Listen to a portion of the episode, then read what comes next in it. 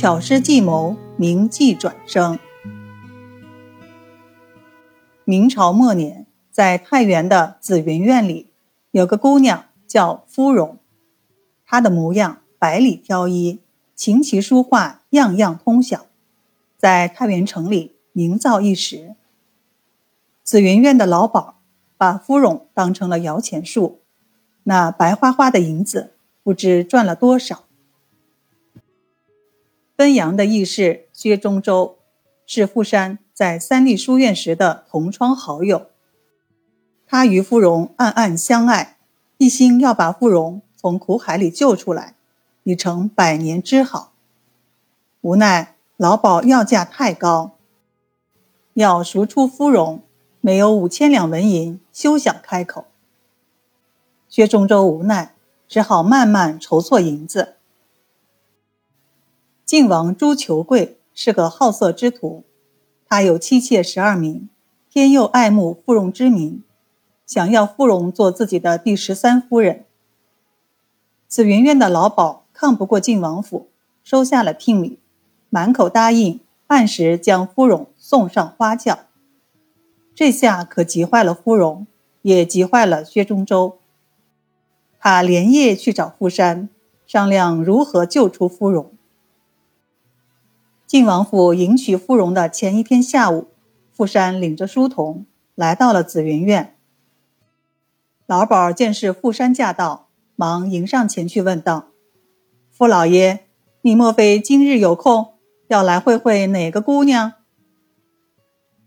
富山说道：“今日有闲，想借宝地喝杯水酒，听芙蓉弹唱一曲。”富山在太原城内颇有名气，老鸨不敢怠慢，急忙把富山领到楼上。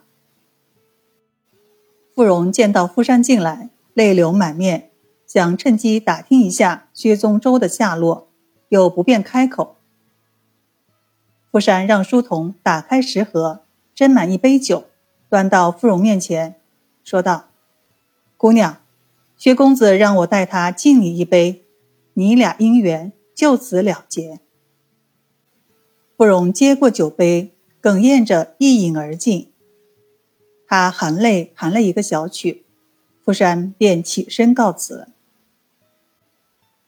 第二天一早，晋王府派人来接芙蓉，芙蓉被迫穿戴整齐。哭哭啼啼，被老鸨扶下楼来。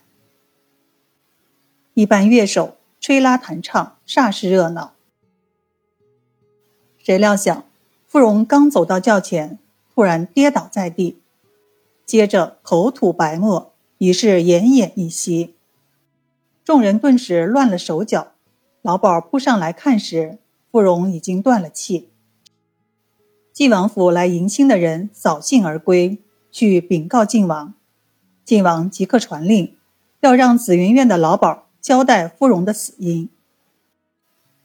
这时，富山领人赶到紫云院，老鸨如见救星，忙请富山验尸。富山翻开芙蓉的眼皮看看，告诉老鸨说：“这姑娘是气冲心头而死，与你无干。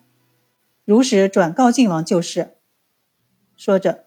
又提出要替薛中州给芙蓉收尸，老鸨千恩万谢。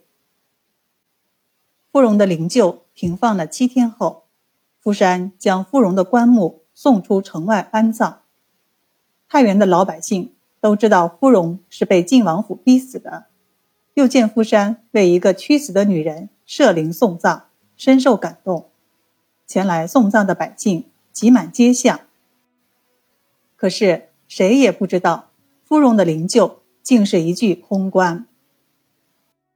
原来富山那日去紫云院，带了自己配好的药酒，那酒喝下去，时辰一到，人就会昏死过去，和真的断气没有两样。